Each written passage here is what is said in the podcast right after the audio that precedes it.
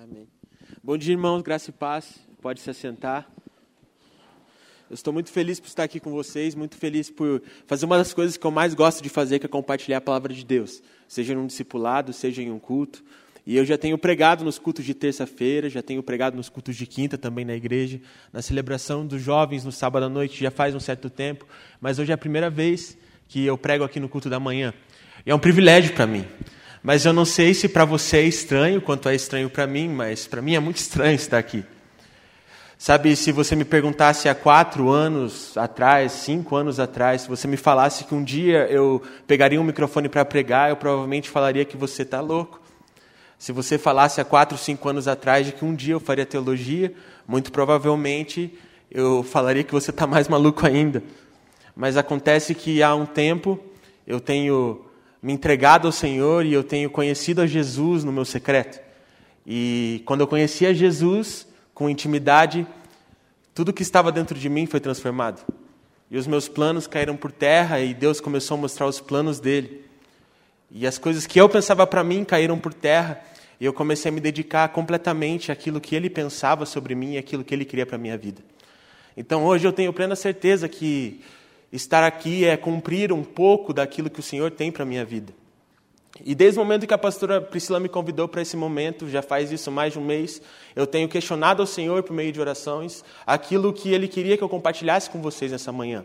Eu não sei se os irmãos já tiveram essa experiência, mas eu estava lendo as Escrituras no meu devocional e chegou um momento em que parece que as palavras saltaram, parece que as palavras criaram um formato diferente e eu tinha plena certeza de que era esse o texto que eu devia conversar com vocês essa manhã.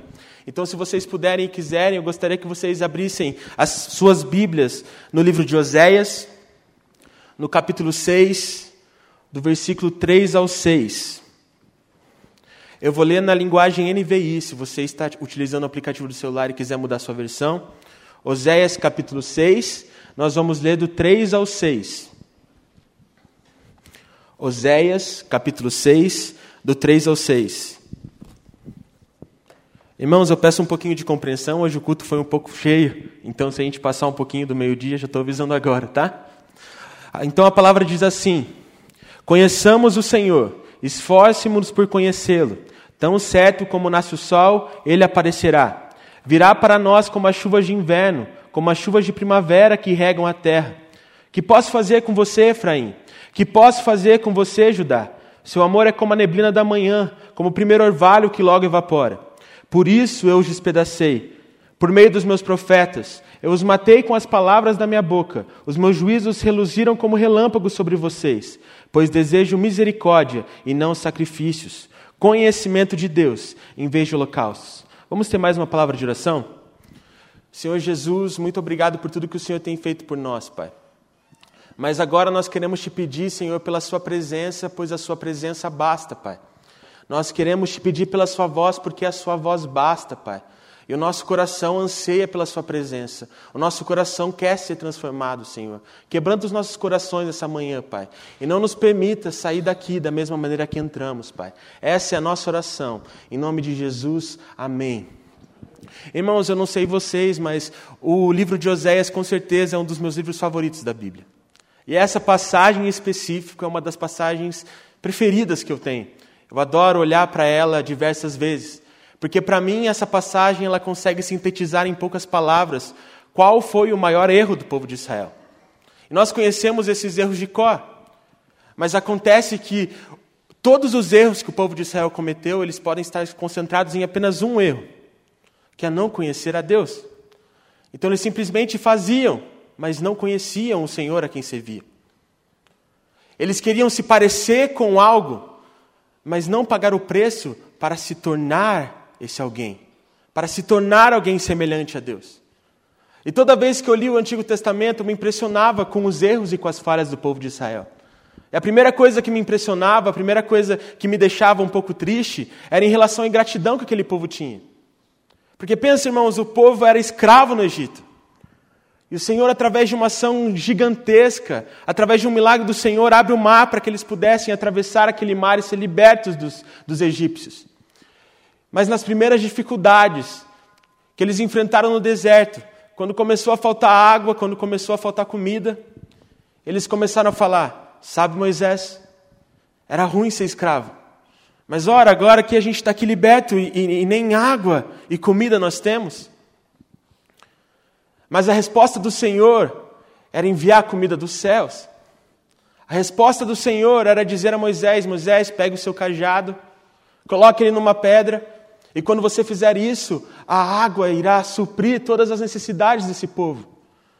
E mesmo com tudo isso, mesmo com Deus fazendo essas grandes coisas, eles permaneciam ingratos. Mas além da ingratidão, nós, nós podemos perceber no povo de Israel uma incredulidade muito grande. Irmãos, eles viram o mar se abrir, e quando eles olharam para trás, eles viram os inimigos chegando, e eles viram o mar se fechar também. Sabe, irmãos, não sei você, mas uma das histórias que eu mais gosto é a história de Jericó. E a ciência tenta explicar até hoje como que os muros de Jericó foram derrubados. Mas, irmãos, a ciência não consegue explicar, porque não foi ação humana, foi ação divina. Foi o próprio Deus. Irmãos, aquele povo era guiado por uma nuvem. Eles sentiam a presença de Deus. Eles podiam ver Deus agindo entre eles.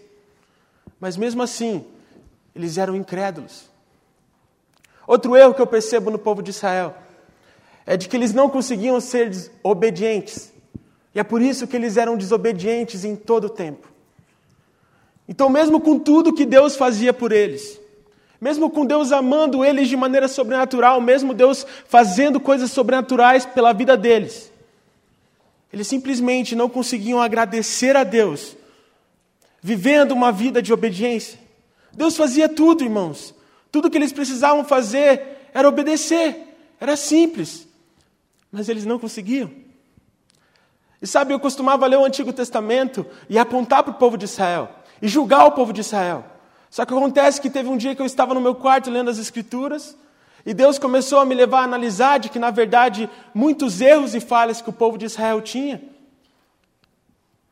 que muitos erros que Israel cometia, eu cometia, que muitas falhas que Israel tinha, nós tínhamos também. Sabe, irmãos, assim como Israel, nós também somos ingratos. Sabe por quê? Porque Deus nos libertou da escravidão do pecado, da nossa natureza humana, através da morte de Cristo.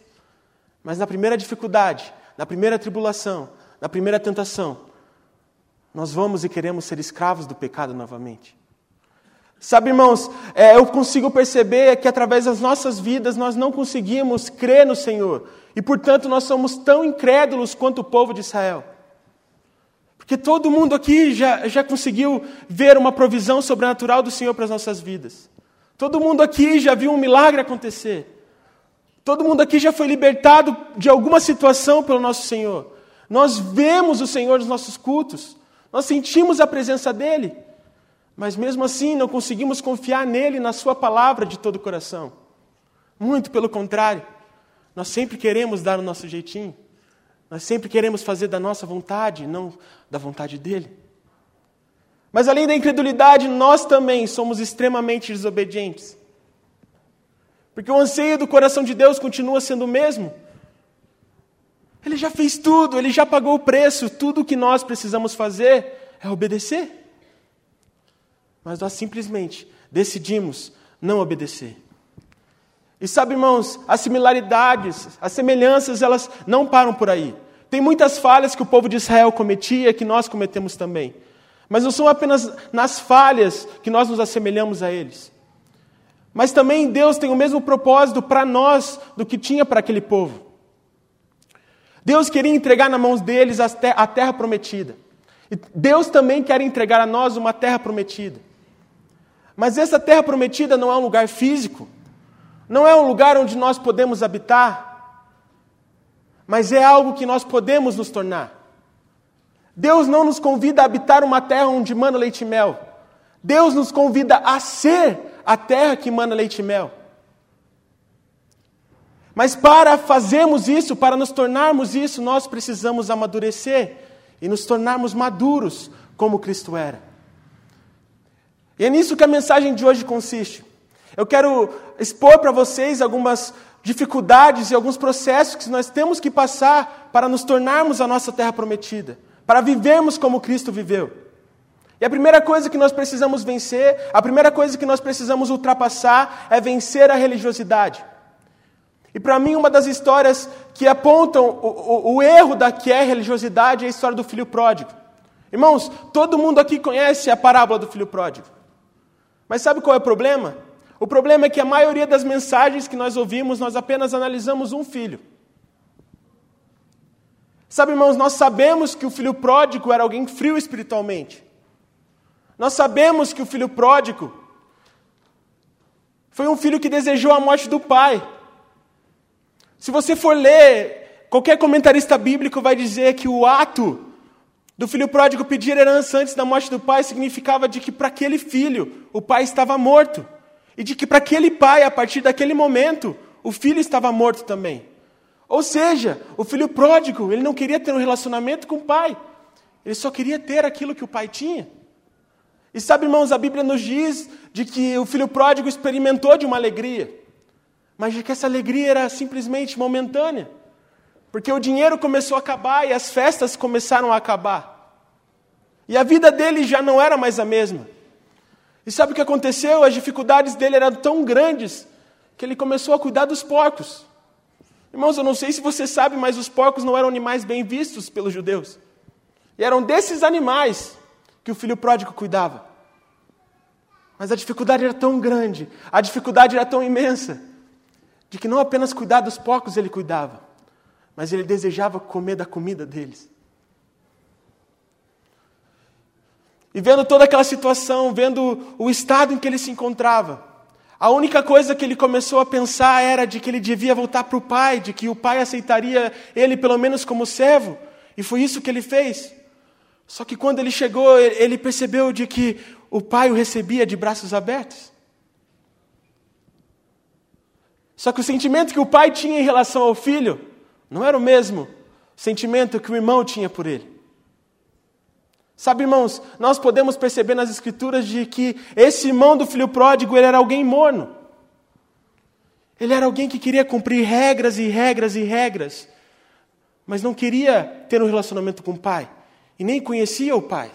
Sabe por quê, irmãos? Porque se esse irmão do filho pródigo realmente tivesse um relacionamento com o pai e conhecesse o pai, ele saberia de que o pai é um pai de amor e de que iria receber qualquer um de braços abertos. Esse irmão do filho pródigo, ele pensava que o que importava era o desempenho, mas na verdade o que sempre importou foi o amor do pai. Ele achava que o mais importante que existia era merecer conquistar algo mas a verdade sempre foi de que o amor do Pai já era tudo.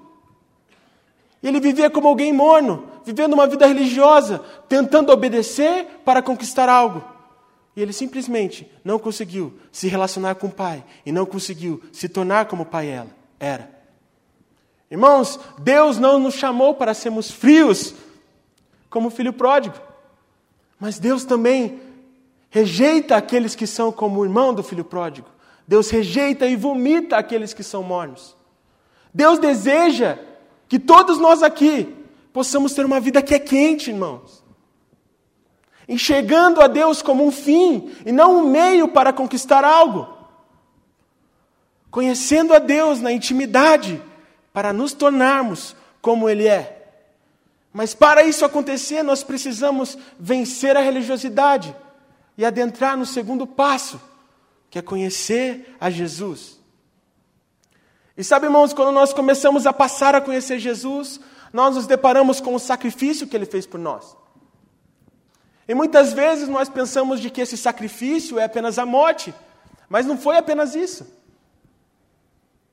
Sabe, Jesus habitava com o próprio Deus e ele era Deus desde o princípio. Jesus, ele não sentia frio. Jesus não sentia fome. Jesus não precisava se preocupar com boleto, irmãos. Jesus não tinha angústia, Jesus não tinha tristeza, mas ele escolheu viver a vida que vivemos, por nós. Mas além disso, irmãos, quando ele decidiu viver como nós vivemos, ele não veio com as melhores roupas, ele não veio com os melhores sapatos, com os melhores carros, muito pelo contrário, ele era filho de carpinteiro, ele era simples. E ele batalhou, sofreu. Tudo isso por você. Mas além disso, irmãos, ele ouviu fofocas, ele ouviu mentiras e permaneceu quieto. Por você. E além disso, irmãos, ele sofreu com pontapés, com socos, com gusparadas, com xingamentos. Mas ele morreu. E uma morte de cruz, uma morte cruel. Por você, por nós. O sacrifício de Cristo foi muito mais do que a morte, mas foi viver uma vida de simplicidade para nos ensinar a viver. E quando nós nos deparamos com isso, nós podemos perceber de que ele já pagou o preço.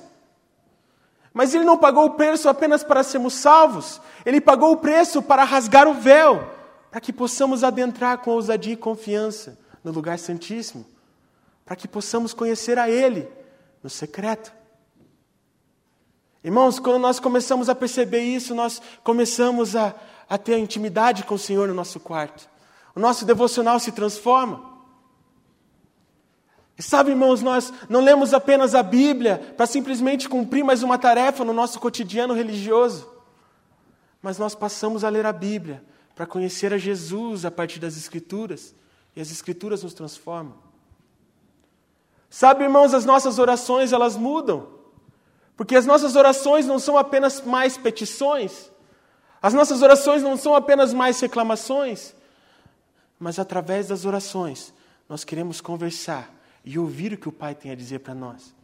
Nas nossas orações, nós não ansiamos mais receber grandes bênçãos, nós só queremos ser transformados por aquele que morreu por nós. E é nesse lugar secreto que nós descobrimos, irmãos, de que as recompensas, elas não são as bênçãos, mas de que a recompensa é simplesmente a presença gloriosa do Senhor. Irmãos, a partir desse momento, nós conseguimos declarar aquilo que Jó declarou no capítulo 42.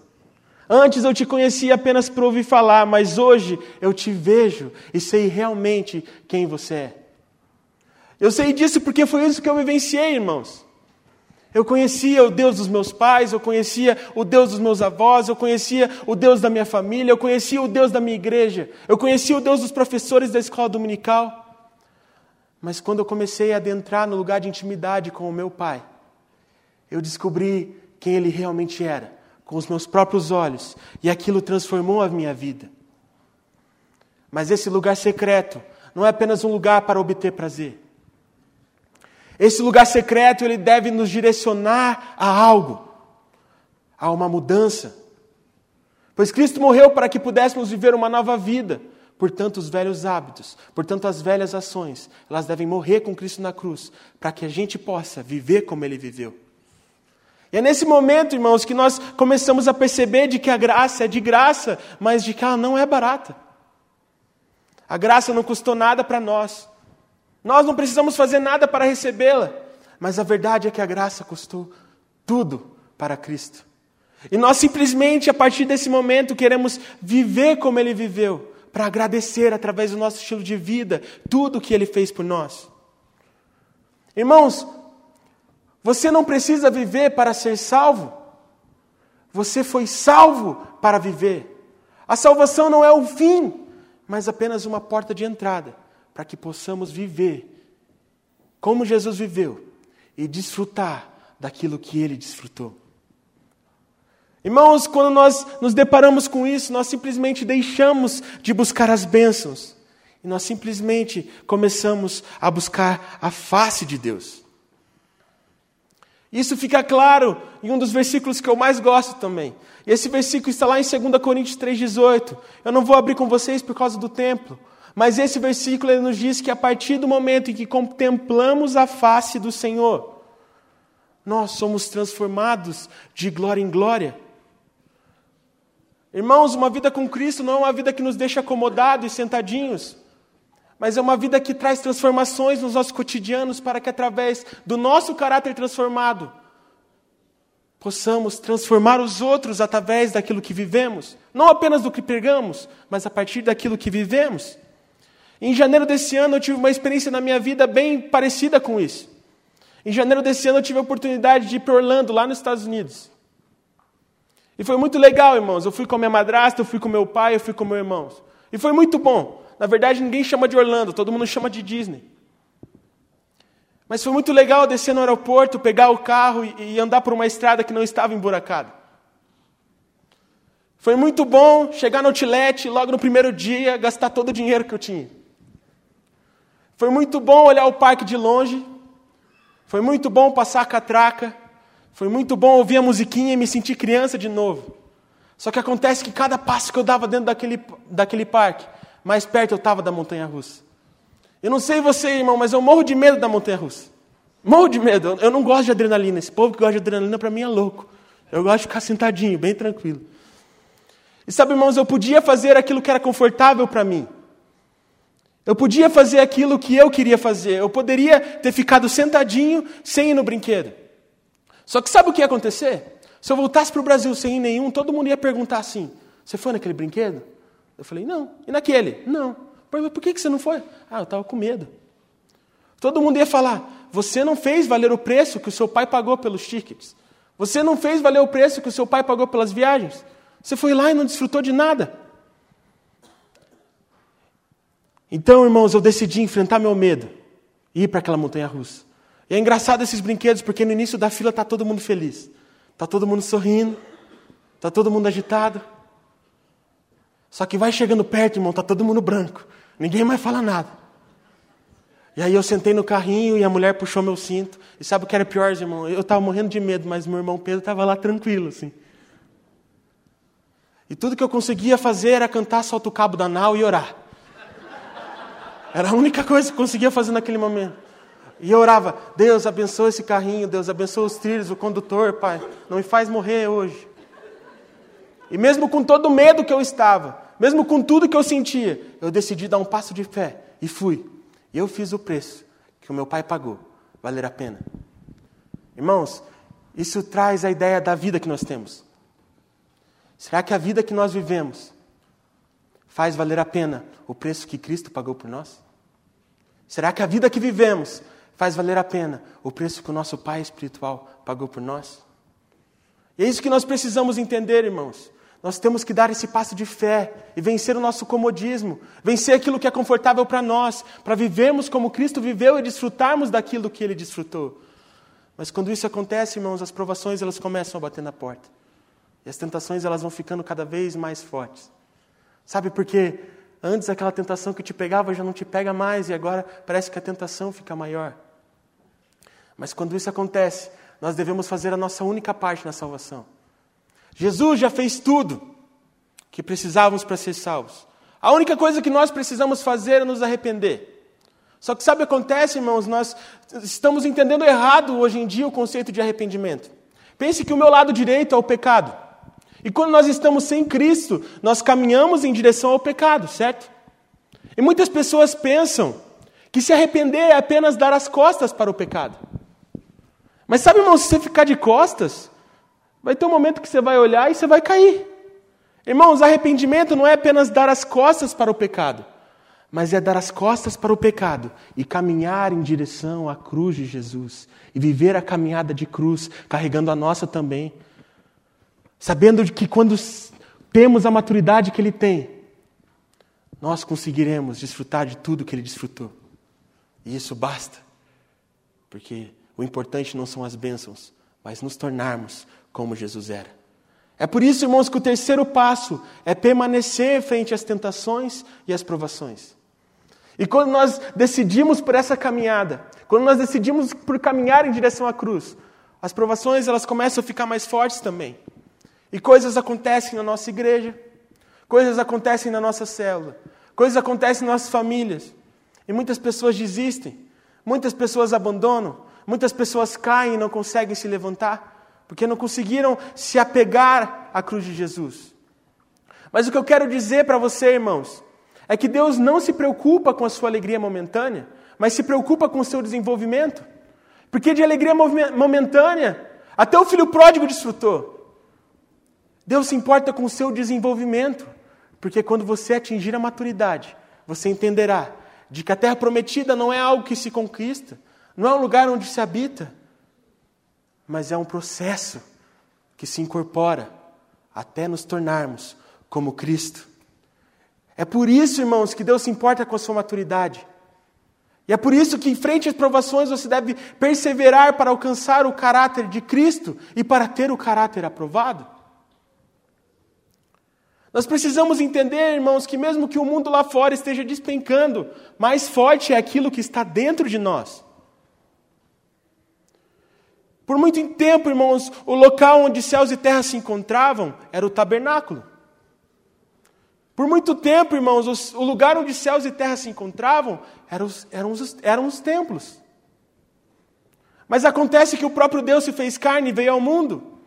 E agora o lugar onde céus e terra se encontravam não eram mais os tabernáculos nem os templos, muito pelo contrário.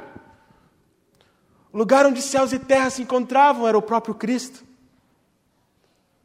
Só que acontece, irmãos, eu não sei se você já teve esse sonho, na verdade, de conversar com Jesus e, e de ser ensinado por Ele, e de perguntar algumas coisas para Ele e Ele te respondendo, e as suas dúvidas sendo esclarecidas por Jesus. Mas Jesus fazia isso com os discípulos, e chegou o um momento em que Jesus diz: é melhor que vá, que eu vá, para que outro venha. Mas a pergunta que eu quero fazer para você nessa manhã, irmãos, é: o que pode ser melhor que Emanuel? O que pode ser melhor do que Deus conosco?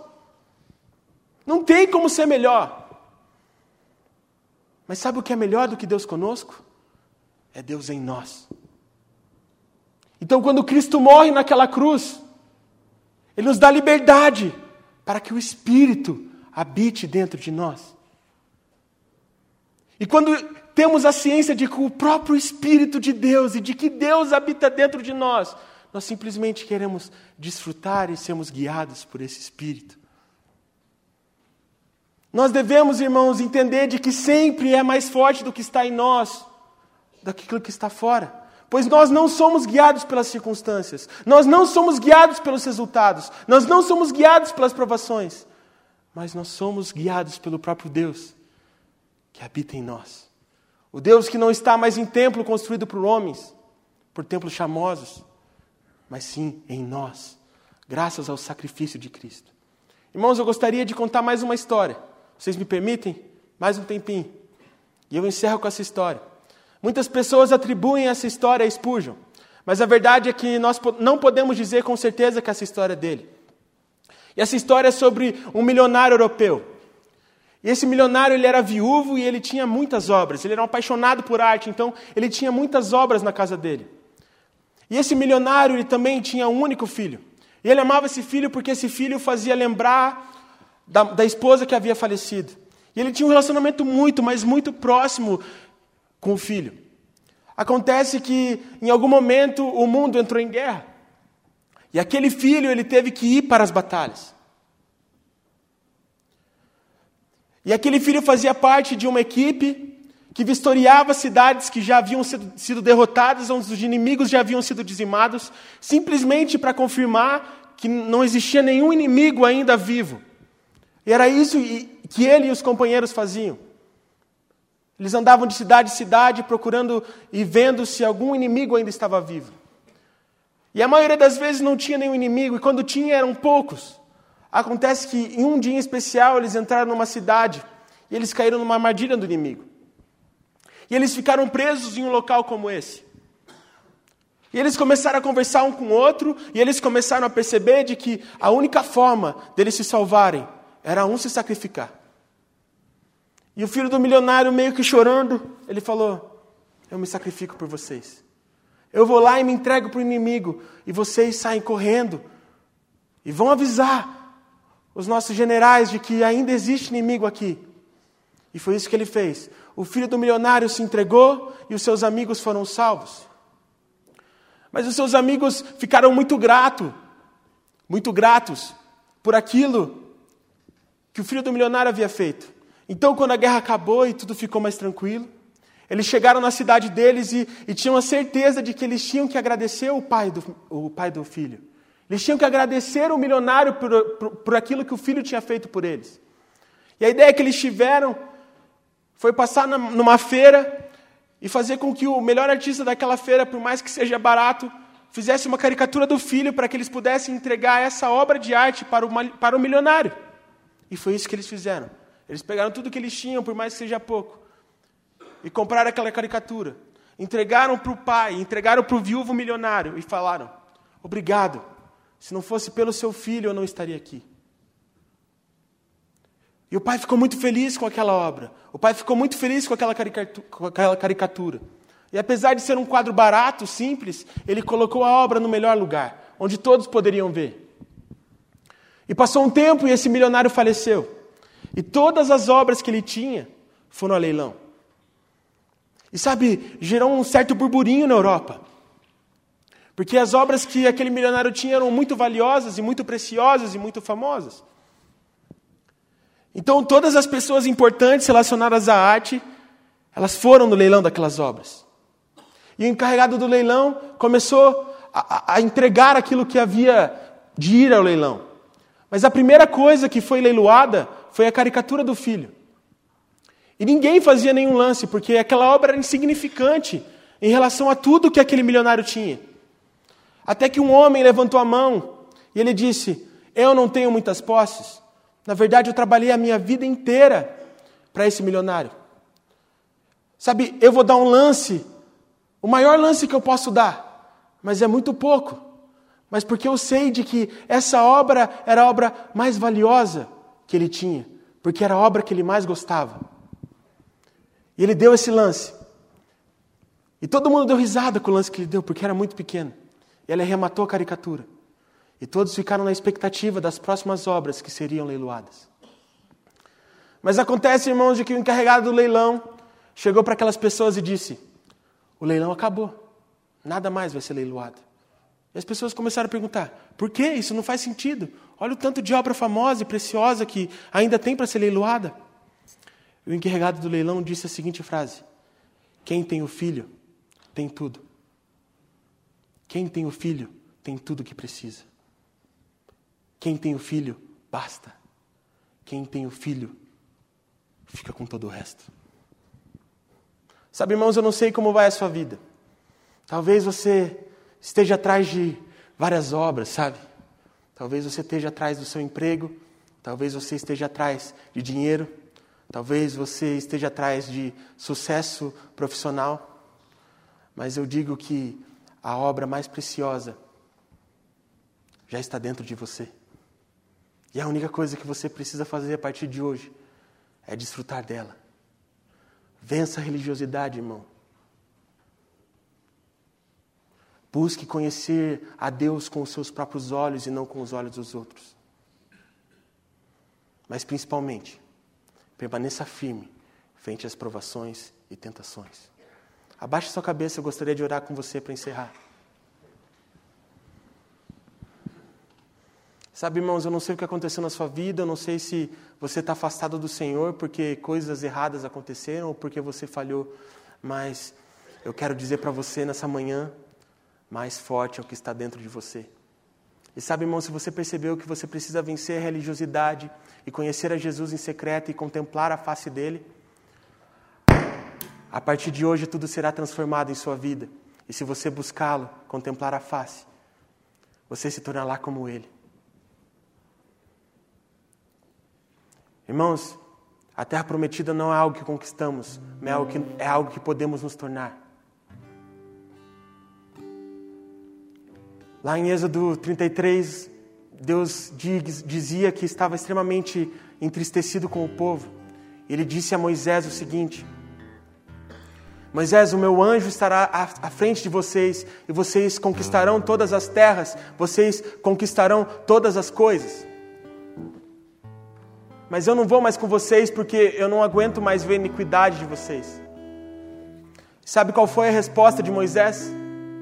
Senhor Deus, Canaã pode ser a melhor terra desse mundo. Canaã pode ser a terra onde manam leite e mel. Mas Canaã sem você não é nada. Tudo que eu preciso é Sua presença, tudo que nós precisamos é Sua presença. Irmãos, eu não sei o que você esperava ser a sua terra prometida, mas eu digo que não é. A sua terra prometida é um processo que você deve viver a partir de hoje para se tornar como Cristo e desfrutar de tudo aquilo que Ele desfrutou. Enquanto eu faço a minha oração, faça a sua também. Senhor Deus Pai, muito obrigado por essa igreja, Pai. Muito obrigado por ter morrido por nós, Pai. Muito obrigado pelo teu grande amor, Jesus. Sabe, nós não somos merecedores do seu amor, mas mesmo assim o Senhor nos amou. E hoje, Deus, nós queremos te pedir, Pai, nos ajuda a vencer a religiosidade, Pai. Nos ajuda a te conhecer com os nossos próprios olhos, Senhor. Nos ajuda a permanecer frente às tentações e provações, Pai. Nos ajuda a entrar nesse processo de contemplação ao Senhor para nos tornarmos como o Senhor é, Pai. Nos ajuda a vencer a preguiça para que em secreto possamos ser transformados. E a partir da nossa transformação, possamos transformar outras pessoas também. Quebranta os nossos corações, Pai. Faz o novo de novo, Pai.